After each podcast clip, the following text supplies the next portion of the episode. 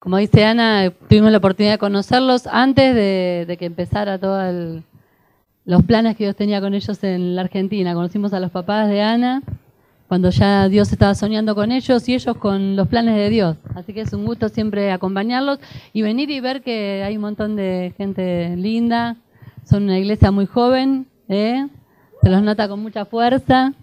Y bueno, siempre es lindo compartir con ustedes. Allá en Avellaneda quedó la reunión, en simultánea están allá, mis chicos están todos allá en, en la iglesia.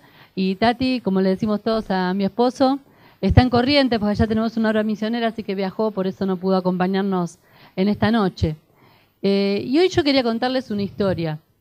Y cuando ah, yo tengo tres hijos, el varón es el del medio, cuando yo le iba a contar algo cuando era chico, lo primero que me decía, si era de personas, la historia, ¿no?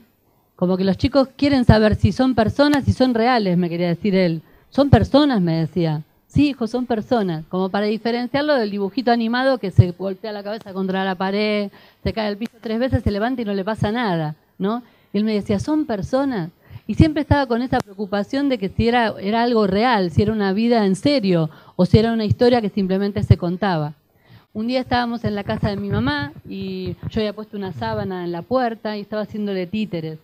Y la hermana más grande se ponía también atrás de la sábana y sacaba la mano y hacía títeres. Eh, y quiso pasar él. Ahora me toca a mí. Bueno, se fue para atrás y no salía ni el títere ni él. Y de repente apareció el títere y él bajaba la mano. Y apareció el títere y bajaba la mano. Y corre la sábana y dice, no habla, no habla. Como que él pensaba que el títere hablaba. O sea, vos fíjate lo que es la imaginación del chico. Y a veces como grandes contamos cosas y parece que son de ciencia ficción, que no le acontecen a personas reales. Eh, lo que yo te quiero contar hoy, que vamos a leerlo en la Biblia, es una historia de verdad. ¿eh? Es una historia de verdad, le pasó a una persona en serio y yo te invito a que cada vez que abras la Biblia y la leas, sepas que te está hablando una persona que es real. ¿Eh? Esa persona que es real es Dios. ¿eh? No es un cuento, no es una historia, no es un poquito animado, sino que las historias son reales. Por más fantásticas que nos, nos parezcan, ¿eh? son historias reales. Y estoy segura que si algún día nos sentamos a contarnos historias, Puedes tener una historia muy fantástica ¿eh? para contarme y yo puedo tener una muy fantástica para contarte a vos y somos personas reales que nos pasaron cosas. Y la Biblia generalmente cuando se hizo la traducción a los relatos les ponían títulos, o sea que el texto que vamos a leer de la Biblia, no sé si la tienen en el celu, yo la traje en mi celu, eh, Lucas 18:35, le pone un título la Biblia y dice, un ciego recibe la vista, otras, otras versiones hablan de que un ciego es sanado en Jericó. A ver, buscala a ver si la tenés. Lucas 18, 35. ¿Encontraron? Bueno, yo estoy leyendo en Reina Valera. ¿En qué suelen leer, Ana? Sí. Bueno, entonces estamos en Lucas 18, 35. Un ciego de Jericó recibe la vista, así empieza el relato que vamos a leer. Dice la Biblia, Aconteció que acercándose Jesús a Jericó, un ciego estaba sentado junto al camino mendigando. Y al oír a la multitud que pasaba, preguntó qué era aquello. Y le dijeron que pasaba Jesús Nazareno. Entonces dio voces diciendo, Jesús, hijo de David, ten misericordia de mí. Y los que iban delante le reprendían para que callase. Pero él clamaba mucho más, Hijo de David, ten misericordia de mí. Jesús entonces, deteniéndose, mandó traerle a su presencia, y cuando llegó le preguntó diciendo, ¿qué quieres que te haga? Y él le dijo, Señor, que reciba la vista. Jesús le dijo, recíbela, tu fe te ha salvado. Y luego vio y le seguía glorificando a Dios. Y todo el pueblo, cuando vio aquello, dio alabanza a Dios. No es una historia muy larga, pero sin duda que es una historia impactante, ¿no? Y como les decía al principio, ya sabemos el final. Empezamos ya leyendo el título, un, ciego fue sanado, ¿eh? como cuando te cuentan el final de una película. Pero aunque uno sabe a veces el final de una película, lo más atrapante siempre es todo lo que acontece en el medio de esa historia. ¿no? Todos los pormenores de la historia, todo lo que los personajes hablan. Cuanto más cuando es una vida real. más allá de que una persona te puede decir, me pasó esto con Dios, lo más interesante siempre es saber cómo pasó eso. ¿eh? Y yo te invito a que podamos leer este pasaje y lo podamos eh, eh, escarbar un poquito más para sacar algunas enseñanzas. Lo primero que dice el pasaje, dice que aconteció que acercándose Jesús, y acá establece un gran principio para nuestra vida y para la vida de, todas las personas, eh, que, Dios no anda jugando a las escondidas y que Dios se acerca a la gente. a veces escuchamos mucha gente que dice, ¿dónde está Dios? A, mí Dios no se me acerca, eh, Dios a mí no me tiene en cuenta, eh, Dios a mí no me ama, ¿eh? como que manifestando un cierto enojo hacia Dios, como que Dios no está presente en su día a día. Y bueno, la Biblia acá resalta cómo Jesús no estaba parado en un lugar y toda la gente iba a buscarlo, como pasa con muchos gurús y gente importante hoy en día, que todo el mundo va hacia donde ellos están, sino que al revés, Jesús recorría las aldeas, Jesús recorría los pueblos, Jesús se acercaba a la gente. Y dice que acercándose Jesús nos está eh, resaltando cómo Él toma la iniciativa, cómo Dios nos busca. Y si estás en esa posición de sentirte que, Dios no te está buscando, que Dios no te está teniendo en cuenta, creo que la primera buena noticia que tiene este pasaje es decirte que Dios te está buscando ¿eh? y que está interesado en tu vida. Y que aunque las circunstancias alrededor tuyo no te digan lo mismo, yo te quiero afirmar que es así, ¿eh? que si vos tenés la misma posibilidad que tú estés ciego de recobrar la vista y ver cosas espirituales que quizás hoy no estás viendo, vas a poder ver las manos en muchas cosas de tu vida. Sigue diciendo este mismo versículo que el ciego estaba sentado mendigando. Y en tres pocas palabras nos cuenta la realidad de la persona, ¿no? Eh, hay mucha gente que está pasándola mal en la Argentina y en otros países, ¿no? Pero estamos viviendo acá y lo vemos en el día a día. Y este hombre era ciego, ya nos está diciendo que era una persona enferma, con una discapacidad, que no es poca cosa, ¿no? Tener una discapacidad. Después nos dice que estaba sentado, pero el relato de la Reina Valera dice que estaba al costado del camino. Nos está dando la sensación de una persona que está en condición de calle, enfermo, con una discapacidad en la calle. ¿Y qué, hacía? Estaba mendigando. No es que estaba con su familia, que lo habían sacado a dar una vuelta, da la sensación de una persona abandonada, está pidiendo la ayuda del que pasa. Eh, y vemos mucha gente así, ¿no? Y cuando hablamos de los necesitados, las primeras imágenes que se nos vienen a la mente son personas así. Acá en Capital Federal, si alguno trabaja en el microcentro, se ve todos los días. Y cada vez más. Allá en la zona sur, yo soy de Avellaneda, se ven los puentes, debajo de los puentes. Cada vez más gente en condición de calle resguardándose debajo de un puente. Y a veces pensamos que la palabra necesitado solo se la podemos atribuir a esas personas. Decimos los pobres, los necesitados, los carenciados. Pero muchos de nosotros somos pobres en un montón de cosas y somos necesitados de montones de cosas. Y a los ojos de los demás, muchos pueden decir de mí o de vos, ¿qué puedes necesitar? ¿Qué te puede hacer falta? ¿De qué te puedes quejar? ¿Tenés trabajo? ¿Tenés casa? Y, sí, evidentemente no es, no es poca cosa ¿eh? tener trabajo, casa, familia, salud. Pero aún así, ¿cuántas veces sentimos en nuestras vidas ese vacío que es peor que no tener un peso en el bolsillo? ¿Eh? porque a veces uno no tiene un peso, pero está bien, está con onda, está con ganas eh, y le hace frente a las cosas. Pero cuando tenés ese agujero en el corazón que, nada te satisface, nada te llena, nada te conmueve, nada te completa, eh, es cuando en realidad la palabra necesitado te queda, te queda de primera. Y este, este era un ciego, estaba abandonado, estaba mendigando, y en esa situación de necesidad, él escuchó a la multitud, ¿no? Y no sé qué dice la gente que está alrededor tuyo, porque la gente que nos rodea suma o resta, ¿no? Y a veces estamos en ambientes con gente que es muy negativa y es todos los días escuchando lo mismo, la queja, eh, la crítica, y a veces estás rodeado en un ambiente de gente que pone, pone otra actitud y levanta. No es todo, pero ayuda, ¿sí? Y él estaba rodeado con gente que evidentemente estaba a la expectativa de verlo a Jesús. Dice que había una multitud que se había golpado porque había escuchado que Jesús venía a esa ciudad. Él evidentemente no lo iba a poder ver cuando Jesús pasara, por eso estaba tan desesperado de escuchar lo que la multitud decía, porque evidentemente él algo había escuchado de Jesús. ¿sí? Por eso en el momento de, de su necesidad, él está atento y está expectante de ver qué pasa alrededor, a ver si puede escuchar algo algo que le dé una pista de dónde poder encontrarse con Jesús. Y yo no sé si está rodeado de gente que, tiene fe, que confía en Dios. Capaz que estás en un lugar de trabajo y tenés algún compañero que te está hablando, te está alentando y te comparte su vida, sus experiencias. A veces estás en lugares que al revés, te tiran para atrás, te tiran para abajo y no, no aportan nada positivo. Pero lo importante en todo esto es que uno pueda enfrentarse con uno mismo y reconocer su necesidad. ¿eh? Y cuando hablamos de necesidad, como decíamos antes, no es lo que tengo en el bolsillo, no es el, techo, no es la ropa, no es el trabajo, sino es vos y tu vida, vos y tu interior, vos y tus pensamientos, eh, cómo vos te sentís, si lograste en realidad encontrarle sentido a tu vida, si lograste eh, encontrar el rumbo, si lograste darle propósito a tu vida y sentirte de esta manera eh, completo.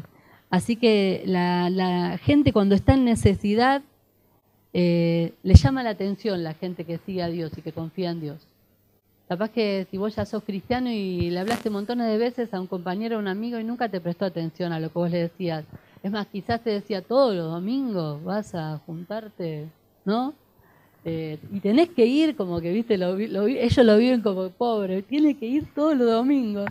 Y vos le decís, no tengo que ir, quiero ir, la verdad que me hace bien, eh, puedo ayudar a otros, nos alentamos entre todos, somos una comunidad, somos una familia y bueno, como que la persona no lo puede comprender.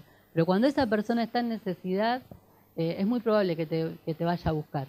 Esta semana me, pasó una experiencia, eh, una chica que fue alumna mía, yo soy profesora de educación física, cuando tenía 13 años fue alumna mía. Eh, la dejé de ver, ¿no? Tuvimos bastante vínculo esa, esa edad de adolescencia. Jugaba en el equipo de vóley que yo tenía en, en un club. La vuelvo a encontrar siendo ella preceptora en una escuela. Yo profe, ella preceptora, ya otro vínculo, ¿no? Compañeras de trabajo. Y la seguí viendo durante muchos años.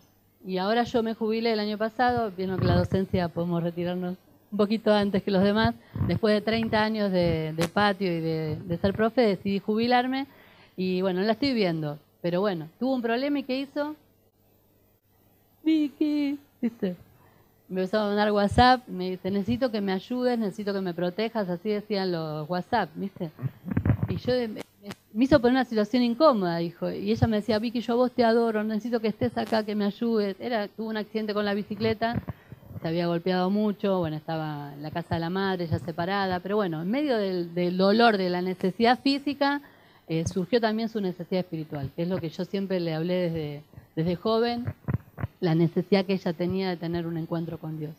Y yo le ponía el WhatsApp, no me adores, bueno, no te enojes, te quiero mucho entonces yo te puedo ayudar, pero yo no soy Dios, yo no soy un ángel, ella me, pone, sos mi ángel, sos mi Dios, bueno, pero cuando uno está en necesidad, trata de buscar personas que le puedan eh, dar una ayuda espiritual, porque se da cuenta en esos momentos que lo material solo no alcanza. Y el ciego esto lo percibió y dice que al oír a la multitud que hablaba de Jesús, se acercaba y les pedía que por favor lo, ayudaran a llegar hasta donde estaba Jesús. Hay un libro en, la Biblia que es el de Corintios, 2 Corintios 3.2, que dice que cada uno de nosotros somos cartas leídas por las personas, por la gente. ¿eh? Vos con tu boca podés decir muchas cosas, pero vos sos como si fuera una remera que tiene algo escrito delante. Y la gente te ve y lee en tu vida lo que estás viviendo, cómo te está yendo, te mira los ojos, te ve cómo te moves, te ve cómo te sonreís, te ve cómo hablas y el más observador o el menos observador puede leer esa carta, como dice la Biblia, que sos vos. ¿eh? Somos una carta que la gente lee. Y la pregunta es, ¿qué lee la gente en nuestra carta? ¿no? Porque a veces con la, mejor buena voluntad queremos alentar a alguien, pero la persona ve que no te está funcionando. ¿no? Y es muy feo recomendar algo cuando no funciona. Es como vender un auto que a vos se te fundió tres veces. ¿eh? Y se lo tenés que recomendar al que te lo compra. Eh, y te da medio careta decirle que anda bien. Y a veces nos pasa como hijos de Dios, que las cosas no nos están funcionando, eh, no están andando bien. Pero vos sabés que funciona, vos sabés que es, real, que funciona. Pero bueno, estás en esa etapa de tu vida que andás con la goma pinchada. Eh, pero uno sabe que esa carta está escrita en nuestros corazones. Y aún en los momentos de, de bajón como cristiano que podés tener, que podés andar mal, cómo la palabra de Dios fluye en nosotros, cómo la presencia de Dios viene y vos decís, ¿cómo puede ser que Dios me esté usando así? Que vos mismo te descalificabas para todas y te parecía que no le podías dar una mano a nadie, cómo la presencia de Dios en ese momento, que vos no tenés fuerzas, que vos no tenés ganas, que no tenés alegría, las promesas de Dios vienen a tu mente, el Espíritu las recuerda, eh, la palabra de Dios vuelve a fluir en tu corazón y la persona te puede mirar y aún te puede buscar. Y vos decís, a mí justo me busca y sí, te va a venir a buscar a vos porque lee en vos esa presencia de Dios, esa carta que Dios escribió de puño y letra en tu vida, en tu corazón. Y así es cuando la gente está en necesidad. Busca dentro de esa multitud a las personas que buscan a Jesús. Por eso el versículo 37 le dijeron, es Jesús, porque él preguntaba, ¿eh? ¿quién es el que viene? ¿Por qué tanto alboroto? ¿Por qué corren? Y le dicen al ciego, es Jesús. Enseguida dice, el ciego pidió ayuda a gritos. Y a veces la necesidad nos, hace desinhibir. ¿eh? Lo que no te animás a hacer en un momento de calma, lo puedes llegar a hacer en un momento de necesidad. Eh, y en un momento de, urgencia, si tenés que salir corriendo porque están por robar, lo vas a hacer. No te importa quién te mira. Y si viene alguien, hoy me contaban que los que hicieron robar a una pareja y que la chica agarró la mochila y le, pegó con la mochila. Lo que no te animarías a hacer en un momento de calma, en un momento de necesidad sale. ¿eh? Y el ciego no le importó nada y empezó a los gritos. Dice que decía, Jesús, hijo de David, ten misericordia de mí. Y aún el ciego, que todavía no había tenido un encuentro personal con Jesús, que no había llegado a estar cerca de él, evidentemente algo había escuchado. ¿eh? Y nos pasa a veces con la gente, que vos decís, no, no es creyente, no sabe nada, y te pones a hablar un poco y conoce de Dios, ¿eh? sabe que, Dios lo ama, sabe de lo que hizo Jesús en la cruz, de su sacrificio. Quizás de chico fue a alguna iglesia o tuvo alguna abuela y uno se sorprende. ¿eh? Esa persona que vos decías, no, está en cualquiera, no, no, le interesa nada, no, no está abierto a, que yo le comparta nada, eh, ya tuvo un contacto con, con, Dios, con la palabra, con el Evangelio. Y es simplemente activar eso que está dentro, ¿eh? En ese momento de necesidad, para que esa persona también tenga la posibilidad de tener un encuentro con Dios. Y sigue este relato diciendo, los que iban adelante le reprendían. ¿Y por qué sería que lo reprendían? le daría vergüenza. No sé si te pasó estar al lado de alguien que hace algo exagerado o que estás comprando en el supermercado y, fuiste con esa persona y se empieza a quejar o a reclamar o a gritarle a la cajera y a vos te como que te da vergüenza ajena. ¿Dónde, ¿Dónde esconderte? Eh? Y a veces nos pasa cuando hay gente nueva que conoce a Dios con ese fervor, con ese entusiasmo del, del primer amor, que es capaz de levantarse en el medio del colectivo y decirle, muchachos, les quiero contar lo que me pasó, acabo de enterarme que Jesús murió por mí, digo, te querés morir de vergüenza, del otro re, emoción con todo lo que le está pasando. ¿eh? Y a veces nos pasa eso en la propia iglesia, ¿no? Viene alguien nuevo y viene con ideas, viene con ganas, y los que ya estamos de hace mucho tiempo decimos, bueno, bueno, tranquilo, mira que esto ya lo hicimos, ya lo probamos, como que se diga con el balde de agua fría enfriando el entusiasmo. ¿eh? Y así que si yo te invito que si sos un poquito más viejo en el Señor y tenés más experiencia, deja que ese fervor del nuevo fluya, eh, con sus ideas, con su inquietud, con sus ganas, que nos traiga renuevo, que nos traiga alegría, que nos desestructure un poco, porque a veces no nos damos cuenta y pasa el tiempo y la iglesia medio como que nos acomodamos. Siempre ponemos cuatro sillas de este lado y tres de acá. Y bueno, ¿por qué no podemos poner cinco y dos? Para que no quede vacía la para que no quede vacía el costado. Y el nuevo tiene esas cosas. Cuando una persona por primera vez se encuentra con el amor de Dios, es, es un río que fluye, una alegría que desborda y no hay que frenarla. Hay que dejarlos que lo expresen, acompañarlos, ayudarlos a crecer, a que conozcan la palabra, pararnos no adelante de ellos, sino al lado, ¿eh? para caminar juntos en el camino del Señor y no reprenderlos, como decían acá. Lo retaban al ciego porque gritaba, el ciego no se la quería perder. Imagínate, pasaba Jesús, había escuchado de, los milagros que Jesús hacía, era su gran oportunidad. ¿Cómo no gritar? ¿Cómo no buscar eh, la mano de Jesús sobre su vida?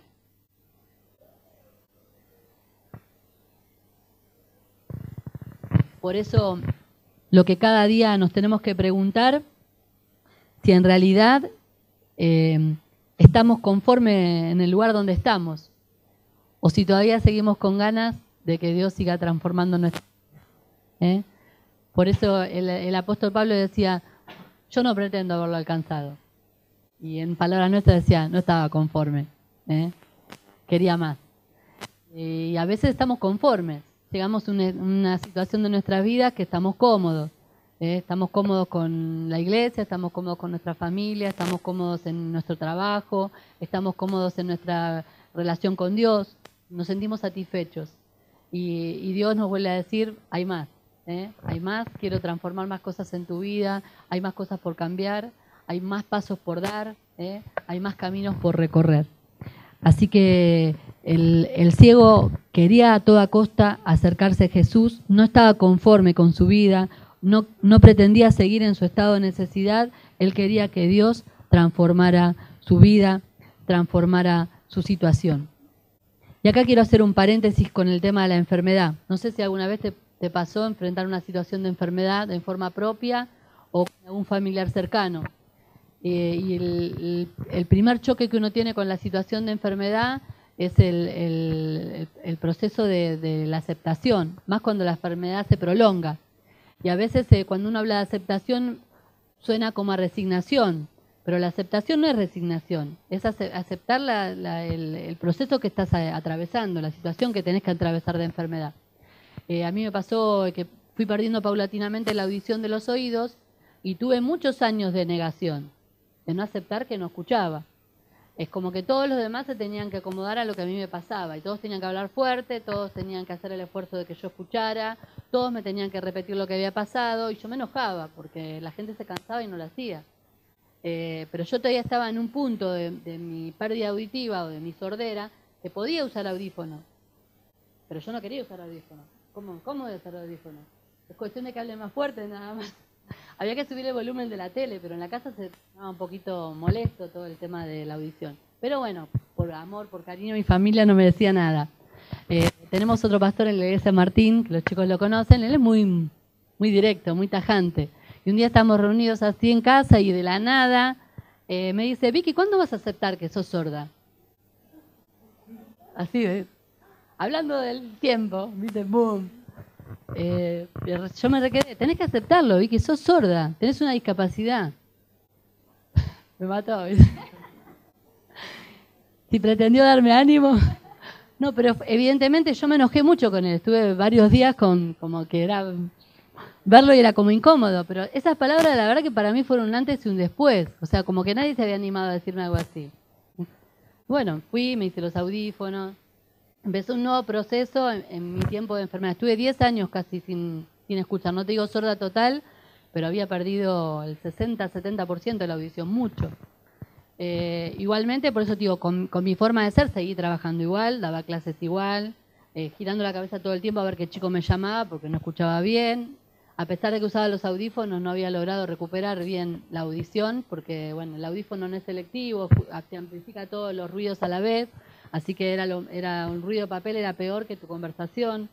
Eh, bueno, nada. Pero fui pasando por todo ese proceso de, no aceptarlo, del enojo y de aceptar la situación de la discapacidad y empezar a hacer algo para resolver el problema.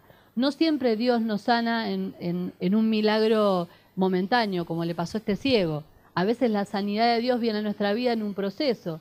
Y a veces ese proceso quizás ni se completa en esta tierra. Mi marido siempre, cuando enseña sobre el tema de la sanidad, dice, a veces la sanidad llega cuando partimos a la presencia del Señor.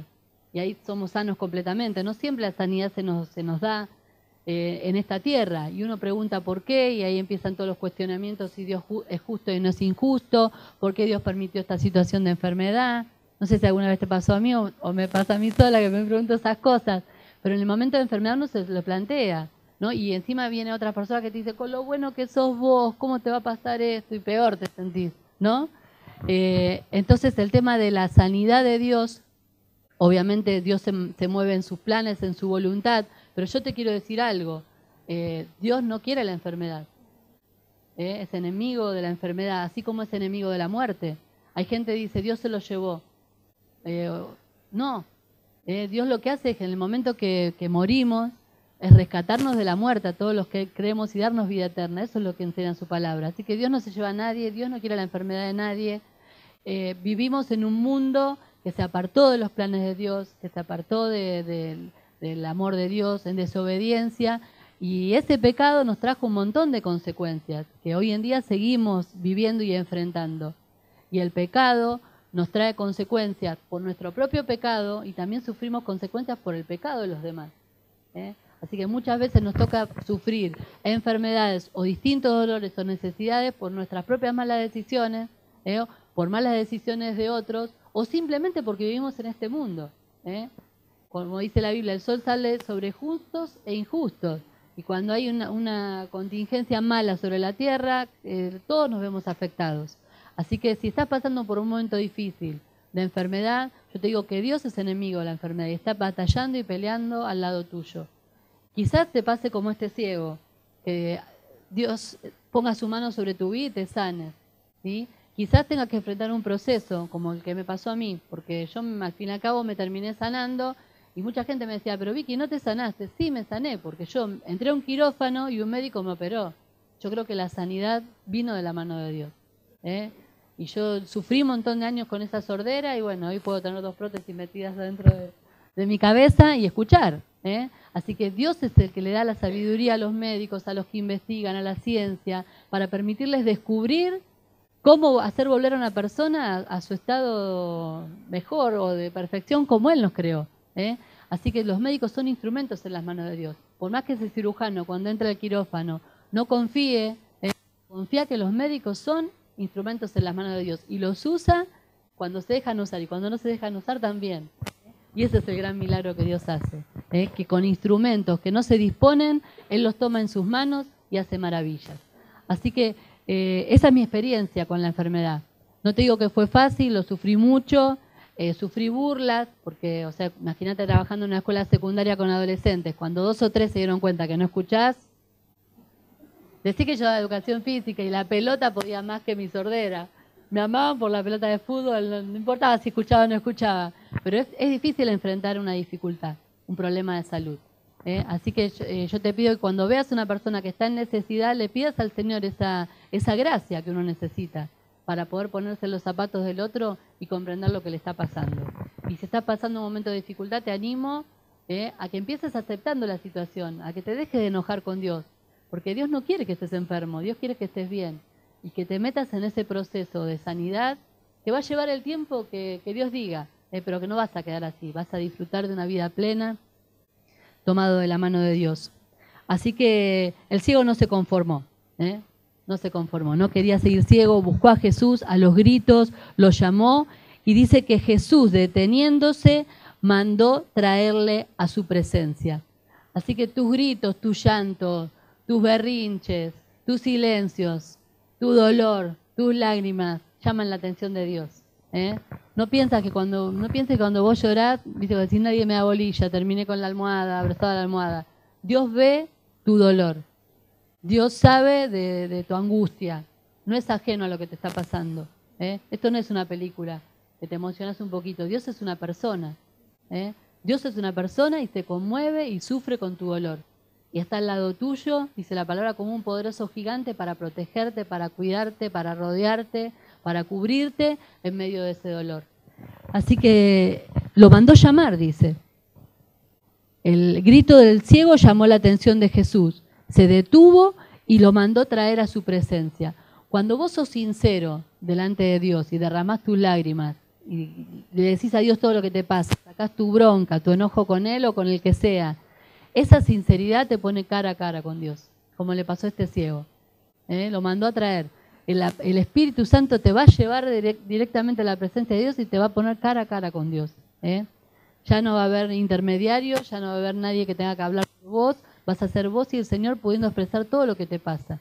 ¿eh? Cuando vos sos sincero y derramás tus lágrimas o expresás lo que sentís, Dios te escucha y esa sinceridad te pone de cara a cara con el Señor. Y la obediencia también. ¿eh? Cuando vos sos obediente y aún sin entender y aún sin saber, seguís siendo fiel a Dios y seguís caminando y seguís esperando y seguís perseverando, esa obediencia también ¿eh? nos lleva delante de la presencia del Señor. Y este versículo del 41 es bastante extraño, ¿no? El ciego llega y Jesús le hace una, una pregunta que parece un poco ridícula, podríamos decir, obvia, ¿no? Que venga una persona ciega que la están guiando, que venga con un palo caminando y le pregunta qué quieres que te haga, eh, es como una pregunta medio obvia, ¿no? Es como cuando estamos las mujeres en casa con la pila de platos, ¿no? Con, una mano lavando los platos, con el pie pasando el trapo y con la otra mano sosteniendo a los chicos y uno le dice, te ayudo. como que no cae muy justo, ¿no? Bueno, la pregunta de Jesús fue así, de ese estilo. ¿Qué quieres que te haga? Le pregunta al ciego. Aunque suene una, una pregunta desubicada, Dios es, de hacernos estas preguntas. Porque muchas veces nosotros estamos mal, pero en realidad no sabemos ni lo que queremos. Y si a, vos te dice alguien, escribí en un papel, ¿qué pedirías a Dios? Eh, a veces no sabemos ni pedir como conviene, no, no sabes ni qué pedirle. Entonces la pregunta de Jesús te hace parar en tu realidad. ¿no? Hay mucha gente que está en una situación de necesidad y no quiere salir de esa situación. Como que quiere un parche, pero no quiere una solución. No sé si te pasó alguna vez. Sobre todo con el, es más visible en el tema material. Quiere algo para zafar el momento, pero no quiere salir de esa situación. Como que esa condición le, terminó resultando cómoda. Y vos decís, ¿cómo puede ser que esté cómodo bajo un puente? Pero bueno, terminó resultando cómoda esa vida. Eh, pide, junta para ese día, come, recibe algo de ropa y no, como que el esfuerzo de salir de esa condición es demasiado. Se siente igual que un ciego que no ve, se siente una persona que las piernas no le funcionan para caminar. ¿eh? Hay como una discapacidad emocional, la persona no puede salir de su condición. Y a veces estas preguntas nos hacen enfrentar con esa realidad. Cuando uno está en un problema y uno está en un momento de desesperación y uno está en un momento de necesidad, es muy válida y muy oportuna esta pregunta. Que Dios te diga, bueno, ¿vos qué querés? A ver, ¿sabés lo que querés? Porque a veces pataleamos ¿eh? como de capricho sin saber en realidad lo que queremos. Y es ahí donde Dios nos lleva al punto de que, querer ponernos en sus manos, de poder reconocer que si pongo todas las cosas de mi vida en las manos de Dios, voy a empezar a ver a Dios actuando en todas las áreas de mi vida. ¿eh? Porque le estoy dando la oportunidad a Dios que intervenga y que ponga su mano en cada situación en necesidad. Eh, así que la pregunta que le hizo al ciego creo que está buena para nosotros. Pero en realidad, ¿qué es lo que querés? A veces te pasa que te peleas con un novio, ¿no? Y decís, ¿qué querés que haga? No sabes si amigarte, si pelearte, si no verlo nunca más.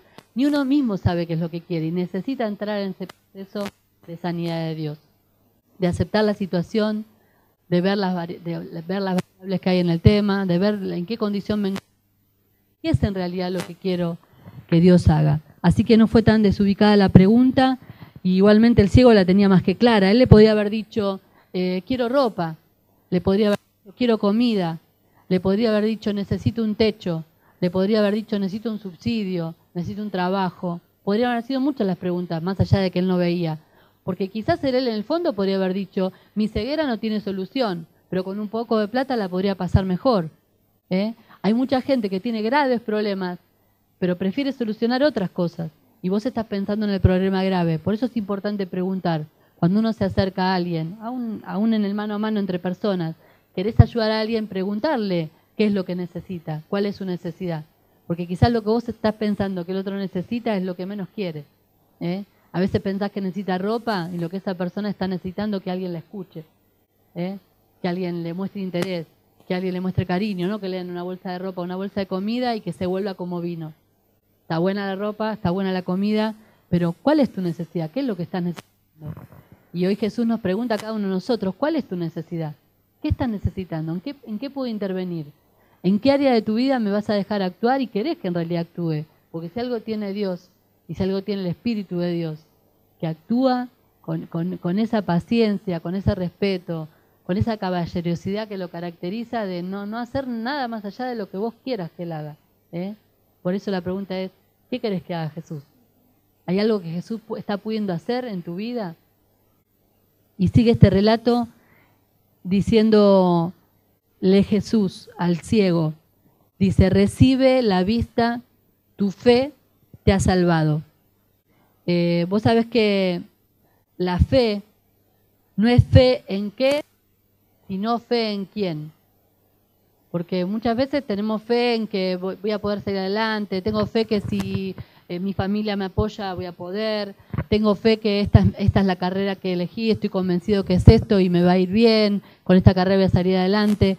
Y, y depositamos la fe en circunstancias o en cosas o en personas. Cuando la Biblia habla de la palabra fe, habla, habla de una persona, que es Dios. Por eso dice que la fe es tener esa certeza de lo que esperamos recibir de Dios y una convicción de que, de que eso que esperamos va a acontecer, ¿eh? va a venir. Quizás es en un proceso, Quizás es en forma instantánea como le pasó a este ciego y Dios nos sorprende, un milagro. Pero la respuesta de Dios va a llegar y esa es la fe. ¿eh? La fe, entonces no es fe en qué, sino fe en quién. La fe ve lo invisible, ¿eh? cree lo increíble y recibe lo imposible. Por eso la Biblia que dice que es un regalo de Dios, es un don de Dios la fe. ¿eh? Aunque mucha gente la usa la palabra como diciendo tengo, tengo optimismo, tengo ganas, le, voy a poner garra, dice tengo fe, eh, cuando te encontrás con Dios sabes que la fe es una persona. Dios mismo es brindándose a nuestra vida, dándonos esperanza, dándonos confianza, dándonos ese don que nos permite ver lo invisible. Porque muchas veces somos como este ciego, que no vemos. Y capaz que viene otra persona y dice, pero vos no te das cuenta de lo que está pasando, no ves lo que está pasando, y vos decís, ¿qué está pasando? Y el otro lo ve con total claridad. Qué bueno es tener hermanos que miren en algunos momentos por nosotros, ¿no? En ese momento que uno se siente ciego, que no sabe para dónde ir, que haya un hermano que se te ponga al lado y te diga, ven y vamos. ¿eh? Yo estoy trabajando ahora en, en el natatorio que tiene la pileta y tengo un ciego que viene todas las semanas. No es ciego total, tiene solo un, foco así frontal. Y se llama Roberto. Bueno, desde el primer día que vino, como que pegamos así onda con este muchacho. Tiene 32 años y está jubilado. O sea que se jubilar por su discapacidad. Y yo digo, mira que hay cosas para hacer, ¿no? Podría, no sé, ir a un gimnasio, venir a una pileta con dificultad visual, hay que tener ganas, ¿no? Decía yo. Y le pone toda la onda, porque hay que ir al vestuario, cambiarse, no tiene que perder toda su ropa, guardarla en el locker, subir las escaleras, ir a la pileta, todo, una cuestión, un desafío grande se puso, ¿no? Y bueno, yo decía, ¿cuántas veces teniéndolo todo no hacemos nada? ¿Eh? Porque hay mucha gente que no tiene dificultad y no se le ocurre hacer un deporte. Y hay un muchacho que le falta la pierna y quiere correr y hace deporte en silla de ruedas o otro, otra nena que le falta el antebrazo, se anotó en volei. Yo digo, justo, volei. ¿No? Ella sí podría hacer natación. Parece que la dificultad a veces nos hace enfrentar desafíos más grandes. ¿eh? Y a veces las dificultades vienen en nuestra vida para superarnos, para hacernos salir de ese estado de conformidad y sacar esa fuerza que tenemos dentro, que Dios nos da, y sacarla, y activarla para poder saltar obstáculos que nunca hubiéramos imaginado que hubiéramos podido saltar. Entonces, teniéndolo todo, no hacemos nada. Y otros tantos, teniendo tan poco, ponen tantas ganas y tanto esfuerzo. Así que Dios también nos está invitando a ver nuestra vida con un poco de fe. ¿eh? Y, ver eso invisible que no estamos viendo, que está en nosotros, que tenemos. ¿eh? Y creer lo increíble. ¿eh? A veces pensamos que no vamos a lograr eso que queremos. Y si ya arrancás pensando que no lo vas a alcanzar, muy difícilmente puedas llegar hasta la meta. Esa fe te mueve a querer también lo increíble y a recibir lo imposible. Y esto fue lo que le pasó al ciego. Él recibió este regalo de Dios, recibió el milagro y dice la Biblia que luego que vio, lo seguía Jesús. Sabes que hay mucha gente que, que vive una experiencia de sanidad o vive un milagro eh, ora sola o alguien ora por ella o sin orar, Dios acontece en, su vida, aparece y se produce un milagro. Y, y, es gente que no sigue a Dios, como que fue un hecho así puntual en su vida y después no, no tiene relación con Dios. Y hay otras personas que piden un milagro y no lo reciben y se aferran igual a la presencia de Dios. O sea que tu relación con Dios, la verdad, va a depender del resultado de tu oración va a depender de la relación que quieras establecer con Dios. Si solo nos acercamos a Jesús queriendo un milagro, puede ser que lo recibas o puede que no, pero te estás perdiendo de, la parte más importante, que es establecer una relación con Dios. Eh, y está bueno que la gente venga a buscar a Dios en momentos de necesidad. Y lo, aplaudo y lo festejo porque es, es un muy buen momento para buscar a Dios.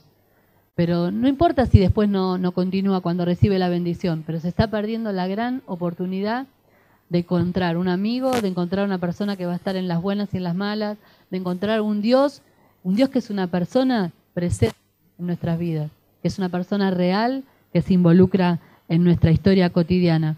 Así que este ciego vio y lo seguía. ¿eh? Y la pregunta es, eh, ¿qué pasa con los demás que nos ven?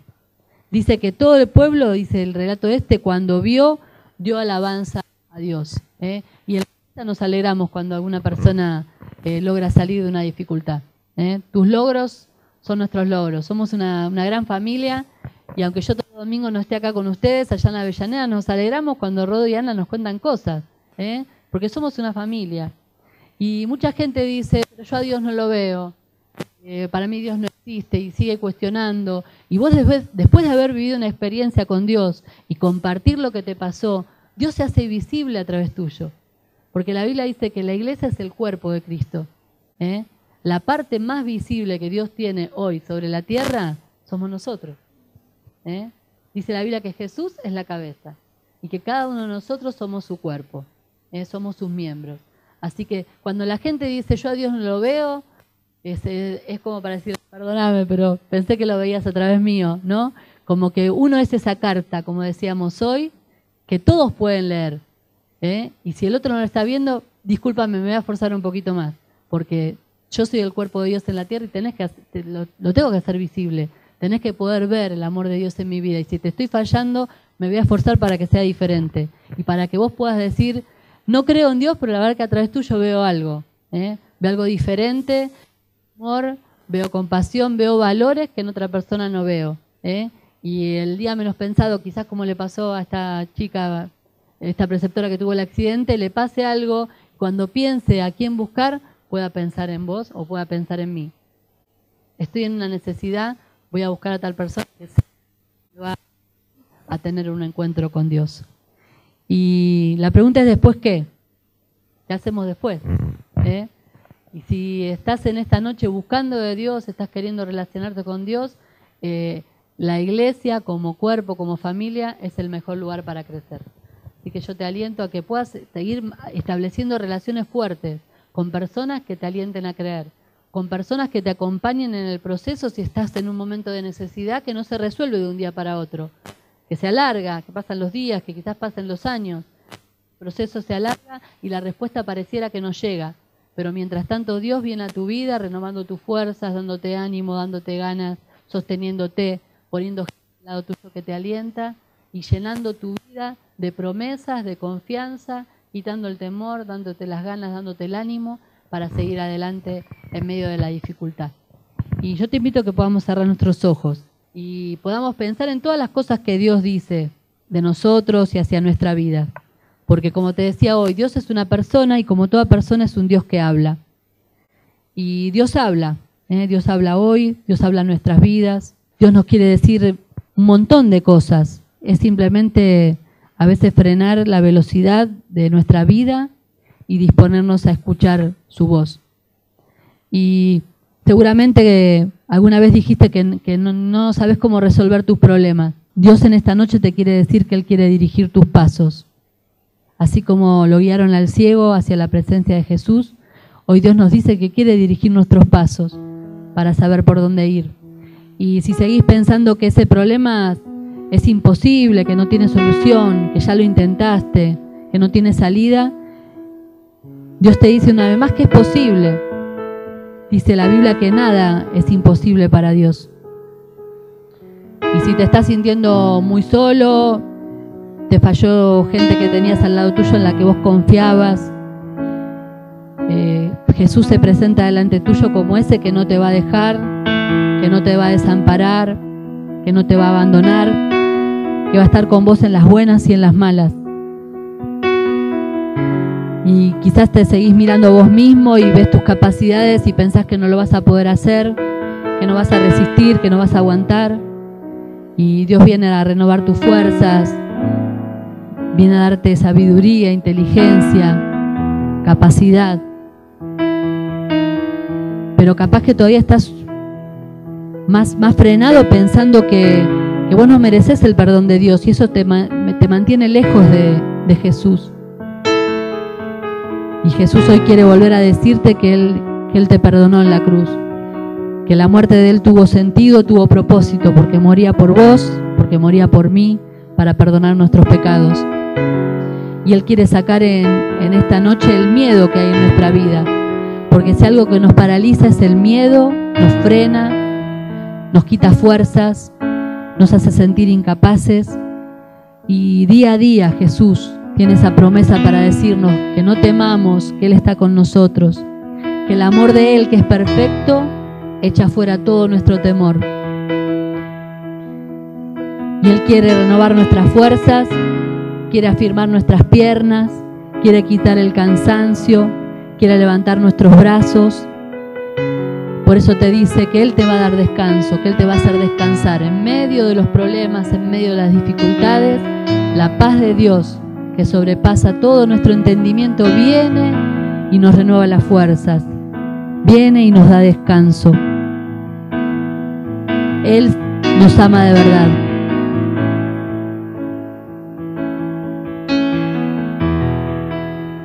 Por eso Jesús quiere mostrarte el camino a seguir.